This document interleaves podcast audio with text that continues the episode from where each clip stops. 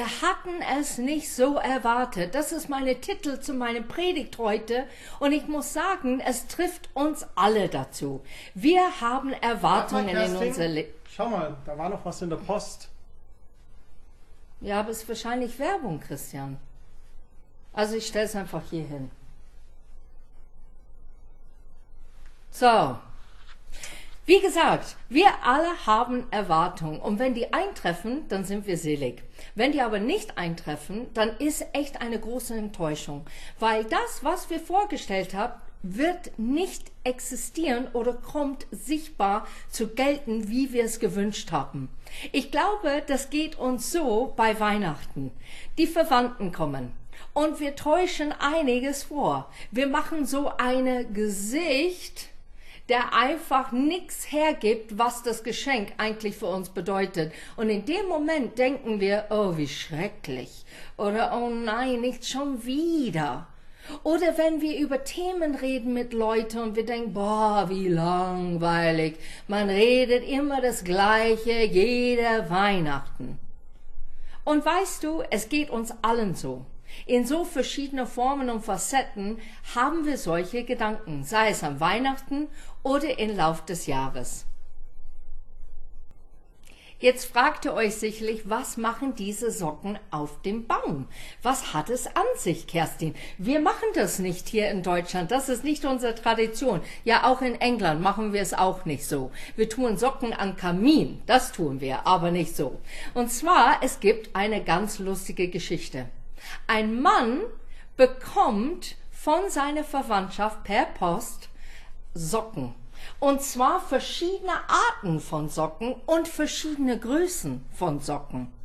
Und es ist sehr humorvoll und lustig erzählt, wie er zurückschreibt und sich bedankt recht herzlich, wie die das erahnen konnten, dass der Größe genau richtig war oder der Farbe, wie es passt zu dem Anzug, dass er unbedingt jedes Mal anziehen wollte. Und so geht diese Geschichte weiter. Aber seine Erwartungen wurden nicht getroffen. Die Verwandtschaft hatten eine Erwartung, wie die ihn vorgestellt haben, seit Jahren und haben diese Geschenke so geschickt zu ihm. Die Juden hatten auch eine Erwartung, eine Erwartung auf den Messias. Die hatten auch gehofft, anhand die Bücher von Prophezeiung, die in diese Bücher sind, gehofft, dass der Messias so kommen wird. In der Tora steht einige Bücher, die wir selber kennen im Alten Testament. Sei es Jesaja, Hosea oder Jeremia, die fünf Bücher Mose. Es gibt sehr viel Ähnlichkeiten und die haben aus manche von diesen Büchern Prophezeiung gelesen. Und wir lesen das erste schon in Jesaja 7, Vers 14. Darum wird euch der Herr selbst ein Zeichen geben. Siehe, die Jungfrau wird schwanger werden und einen Sohn gebären und wird ihn den Namen Immanuel geben. Eine Jungfrau wird schwanger. Da würden wir dann gleich meinen, ja, das ist dann offensichtlich. Die haben das schon jetzt vorgelesen, die wissen ganz genau, dass eine Jungfrau ein Kind gebären wird. Aber wir dürfen nicht vergessen, in diese Kulturen, in dieser Zeit war es gang und gäbe, Jungfrau zu sein in einer Ehe. Und deshalb war das für denen, ja, das ist klar. Was die aber nicht wussten ist, ist, dass diese Jungfrau schwanger geworden ist, ohne einen Mann zu kennen und dann auch das Kind zu gebären und trotzdem Jungfrau zu sein. Die zweite Prophezeiung steht in Jesaja 9, 5 und 6. Denn ein Kind ist uns geboren, ein Sohn ist uns gegeben, und die Herrschaft ruht auf seine Schulter. Und man nennt seinen Namen Wunderbare, Ratgeber, starke Gott, ewiger Vater, Friedefürst. Die Mehrung der Herrschaft und der Friede werden kein Ende haben auf den Thron Davids und über seinem Königreich, dass er es gründe und festige mit Recht und Gerechtigkeit von nun an bis in Ewigkeit. Der Eifer des Herrn der Herrscher wird dies tun. Wenn man das so vorliest, könnte man meinen, dass ein Kind zu einem Mann heranwächst und ein starker Herrscher wird und als König auf den Thron Davids sitzt. So für denen hatten die eine Vorstellung, da kommt jetzt jemand, der sehr ähnlich wird wie König David und er wird sitzen auf diesem Thron. Prädestiniert quasi groß zu werden. Das dritte Prophezeiung steht in Micha 5, 1 bis 4. Aber zu Bethlehem im Gebiet der Sippe Ephrat sagt der Herr, du bist zwar ein der kleinsten Städte Judas, doch aus dir kommt der Mann, der das Volk Israel in meinen Namen führen wird. Sein Ursprung liegt weit zurück in fernste Vergangenheit bis zu der Zeit, wo eine Frau den erwarteten Sohn geboren hat, lässt Gott die Menschen seines Volkes den Feinden in die Hände fallen. Doch dann werden die Überlebenden zu den anderen Israeliten in ihr Land zurückkehren. Wie ein Hirte seine Herde weidet, so wird der neue König regieren. Sein Gott hat ihn dazu beauftragt, vom höchsten Herrn erhält er seine Kraft. Dann kann das Volk endlich in Sicherheit leben, denn seine Macht reicht bis in die fernste Länder der Erde. Er bringt uns Frieden. Wir müssen verstehen, zu dieser Zeit, die Juden waren unter der römischen Besatzung und litten sehr darunter. Sie sehnten sich nach dem Kommen der Messias. Er bringt endlich Frieden, so steht es in der Schrift. Sie dachten, dass der Messias in einem königlichen Palast aufwachsen würde und dort wohnen. Mit einer außerordentlich Gnade und einem königlichen Verhalten. So wird er sein. Und dass er, wenn er an die Macht kommen würde, sie wie David dazu bringen würde, die Feinde zu besiegen und die Herrschaft der römischen Regierung zu stürzen und sie vor der Unterdrückung und dem Elend der römischen Regierung zu retten. Aber die Wahrheit, die im Wort geschrieben ist, ist oft so verschieden von den Ideen und Vorstellungen, die die Juden hatten. Dieser königliche Palast zum Beispiel, da war Jesus nicht geboren. Er kam aus einer Krippe. Und Jesus wuchs nicht in ein Haus der Adligen auf, sondern in einem durchschnittlichen Haus eines Zimmermannes. Maria war tatsächlich als Jungfrau ohne Kontakt zu einem Mann schwanger geworden. Und außerdem sah er nicht außergewöhnlich aus. Er sah aus wie ein normaler Mensch. Was besonders unvereinbar mit ihrer Vorstellung war, war, dass Jesus nicht als ihr König handelte und sie dazu brachte, die Herrschaft, die römische Regierung zu stützen, wie sie sich so vorgestellt hat und gewünscht hätten. Stattdessen wies er sie an, ihre Sünde zu bekennen und zu bereuen, Vergebung und Toleranz zu praktizieren und ihre Feinde zu lieben. Weil sich Jesus in ihrer Vorstellung völlig vom Messias unterschied, hielten sie hartnäckig an ihrer eigenen Vorstellung fest, an ihre eigenen Erwartungen fest. Sie akzeptierten und glaubten nicht, dass Jesus der Messias war und auf sie gewartet hatten. Sogar die Hohepriester und die Pharisäer, die Gott dienten, schmähten Jesus als Zimmermannssohn aus Nazareth und lästet, indem Sie sagten, er liebt es zu essen und Wein zu trinken. Sie taten auch alles, um ihn zu diffamieren und verurteilen und schließlich an das Kreuz zu nageln. Mit der Ausrede, Jesus hat den Namen Gottes gelästert und das Volk aufgewiegelt.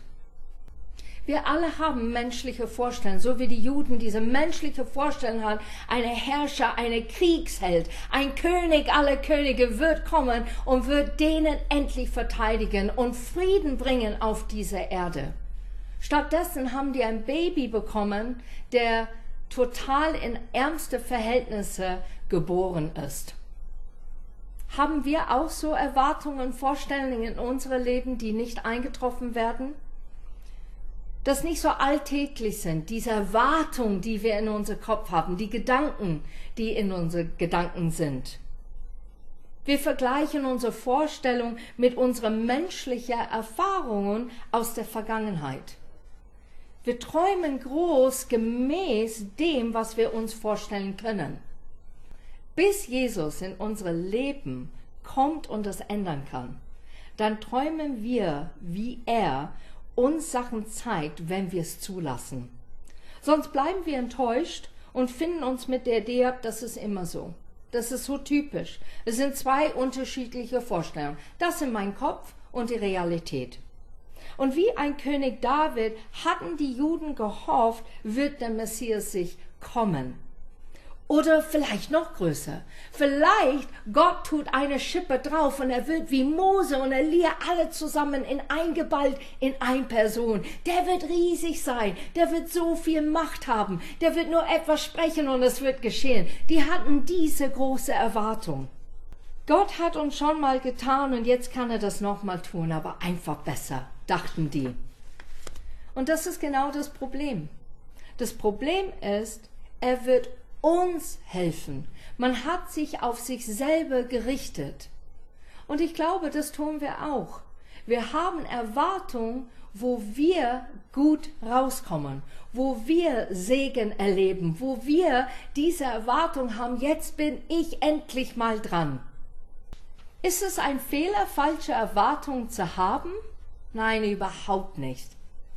Aber es ist ein Fehler daran festzuhalten, statt offen zu sein, dass die Erwartung sich ändert oder sich anders zeigt in unsere Leben. Zurück zu der Geschichte über die Socken.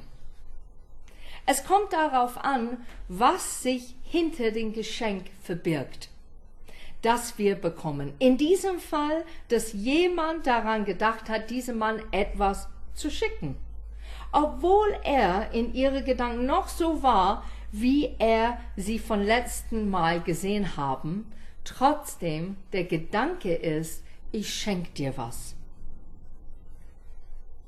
Was hatte Gott dabei gedacht? Was Erwartungen hat Gott eigentlich für die Welt gehabt? Gott wollte der ganzen Menschheit helfen und nicht nur die Juden. Er wollte endlich der Teufel besiegen und alle seine böse Pläne für den Menschen zerstören. Er wollte, dass wir einen Weg zu ihm zurückfinden, der ohne strenge Gesetze, Rituale und Forderungen war. Er wollte, dass dieser Plan gelingt und dass der Teufel nicht gleich Wind davon bekommt, was passieren wird. Und er wollte, dass wir frei entscheiden, Ja zu ihm zu sagen. Seine Absicht ist immer weit hinaus zu schauen. Gott ist ein Gott, der selber heute, gestern und in alle Ewigkeit ist. Der bleibt das Gleiche. So seine Absichten, was er vorhatte in den Garten Eden und das, was er vorhatte mit Jesus, das war immer seine Absicht. Ich will die ganze Menschheit wieder erreichen. Ich will, dass die versöhnt werden mit mir und ich will nicht, dass Leute Tod und Krankheit und Leid immer wieder erleben, die Absichten, was der Teufel immer wieder tut und plant. Und deshalb hatte Gott einen Plan mit einem Baby. Mit Erwartung kommt Neugier und ich glaube, wir sollen diese gesunde Neugier behalten, damit wir Erwartung immer wieder haben, auch wenn wir enttäuscht geworden sind. Ich bin jetzt eigentlich schon neugierig, was da drin steht, ob das eine Werbung ist oder etwas anderes. Ich schau mal rein.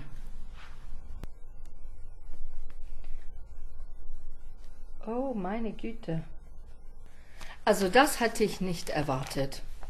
Das ist echt der Hammer. Ich bin so froh, ich habe das aufgemacht, da reinzuschauen. Vielleicht bist du jetzt neugierig und mit Erwartung, was Gott dir sagen möchte diese Weihnachten. Ich möchte dich ermutigen, fang an in der Buch Lukas. In diesem Buch findest du raus, wie Jesus aufgewachsen ist, was er alles getan hat. Und er kann dir richtig nahe kommen und dir zeigen, er möchte so gern deine Retter und Erlöser sein. Ich wünsche mir für uns alle, dass wenn wir Enttäuschung erleben in unserer Vorstellung, dass wir trotzdem weitermachen, dass wir nicht aufgeben. Es ist eine simple Botschaft heute. Vielleicht kennst du alles, was ich schon erzählt habe. Dennoch haben wir Erwartungen. Ich hatte Erwartung, dass ich bald mit meinen Freunden wieder treffen können, bald essen gehen könnte, bald Zeit mit anderen Leuten verbringen in einer Gruppe. Und diese Erwartung ist noch nicht eingetroffen. Und deshalb, was ich tue mit dieser Enttäuschung ist, ich gebe das Gott ab und sage, ich sehne mich danach. Ich sehne mich, mit Leuten zu treffen. Ich sehne mich, dass meine Erwartungen irgendwann einmal erhört werden. Es kann sein, dass Erwartung, das du hast, wird nie erhört werden, wie du es denkst. Dennoch haben wir einen Gott, der uns treffen möchte, begegnen möchte, uns Sachen zeigen möchte und auch unsere Erwartungen verändern kann, wenn wir in ihm bleiben und zuhören, was er zu sagen hat. So sei ermutigt. Deine Vorstellung und deine Erwartung sind nicht verkehrt, sondern sei aber offen für Veränderungen in diese Erwartungen. Ein gesegneter Sonntag.